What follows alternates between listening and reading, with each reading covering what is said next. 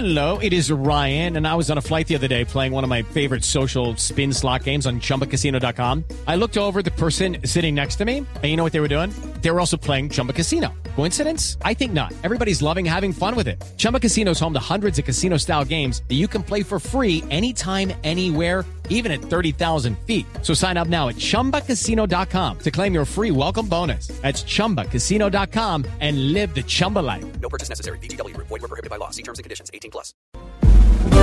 Ricardo Ospina es periodista. Está en Mañanas Blue. Son las 6 de la mañana y 15 minutos.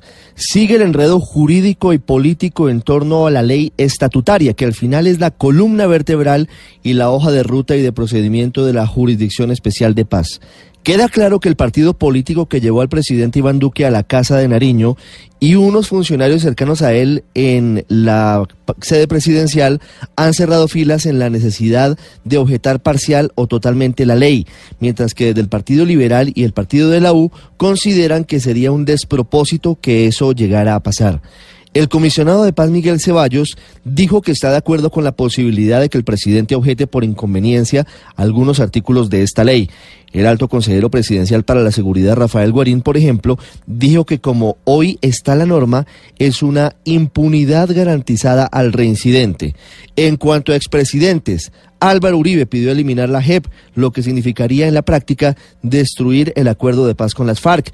El expresidente César Gaviria le pidió al presidente Iván Duque que, sancione la norma y que presente al Congreso los proyectos de ley que considere para modificar aspectos que no le gusten del acuerdo de paz, mientras que Juan Manuel Santos, el artífice del desarme de las FARC, envió una comunicación señalando que dejar a la JEP sin ley estatutaria es dejarla todopoderosa y sin limitaciones. Jurídicamente, la Corte Constitucional hoy se sentará a discutir la más reciente controversia y varios magistrados tienen la teoría de que el fiscal general no tiene razón con los cuestionamientos que le hizo a la ley estatutaria frente a los cuatro puntos que ya ha explicado ampliamente.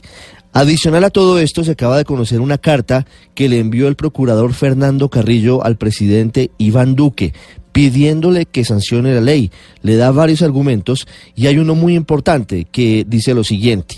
Contemplar la opción de objetar una ley estatutaria luego del pronunciamiento de la Corte Constitucional puede generar un riesgo para la seguridad jurídica, que precisamente quiso evitar el constituyente al prever un esquema especial de control que lograra mayor estabilidad para esta clase de normas. Para concluir, y mientras corre el reloj para el presidente Iván Duque, que tiene plazo hasta el 8 de marzo para decidir si sanciona o objeta esta ley estatutaria, hoy habrá una reunión de personas, incluso negociadores de paz del gobierno y de las FARC, en el centro de Bogotá. Estará entre otros Humberto de la Calle, defendiendo la justicia especial para la paz.